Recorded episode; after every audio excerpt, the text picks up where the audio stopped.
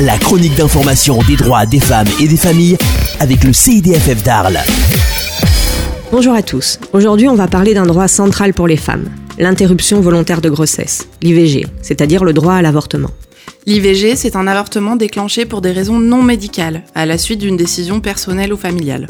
Il y a deux sortes d'IVG, l'IVG chirurgicale et l'IVG médicamenteuse. En théorie, depuis 1975, grâce à la loi Veil, toutes les familles ont droit, même les mineurs. Pour moi, l'IVG, c'est pas vraiment un enjeu, mais plutôt un acquis. D'ailleurs, il y a 200 000 IVG en France chaque année.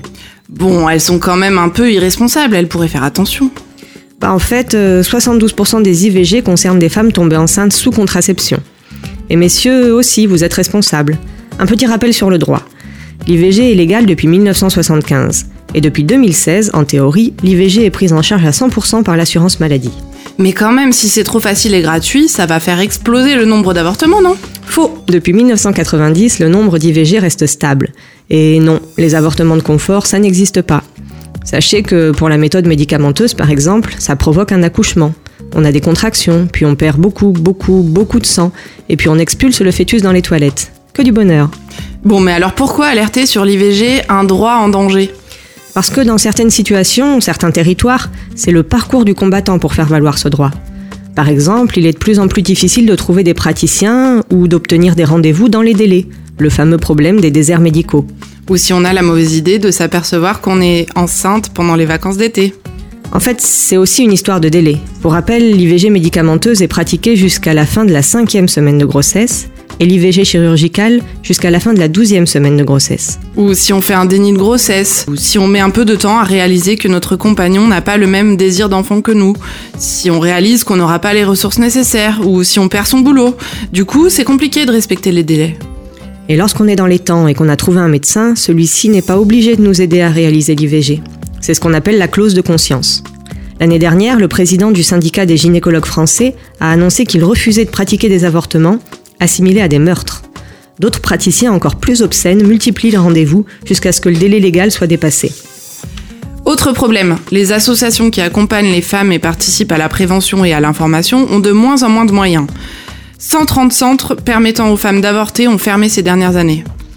Bon, heureusement, aujourd'hui, il y a Internet pour trouver des informations et arriver à se repérer. On s'est aperçu que les sites anti-IVG fleurissent sur Internet.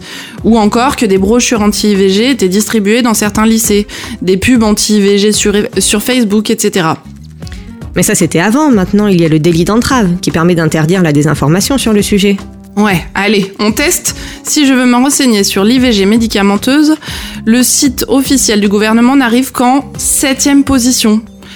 Après, certains sites de désinformation, par exemple ivg.net, sosbb.org, écouteivg.org, etc. Des sites anti-IVG qui avancent des arguments comme la dépression, le cancer, les risques de séquelles incurables, euh, comme la stérilité, etc. Bref, des arguments sans fondement réel. Bon, rassurez-nous.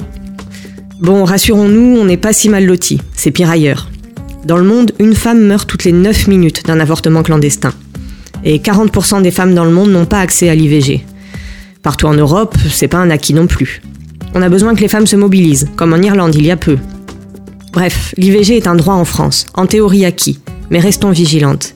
Et continuons, le combat. CIDFF d'Arles, Centre d'information des droits des femmes et des familles, 12 boulevard Émile Zola, espace Chavary à Arles. Réécoutez cette chronique en podcast sur le site radio-rpa.fr.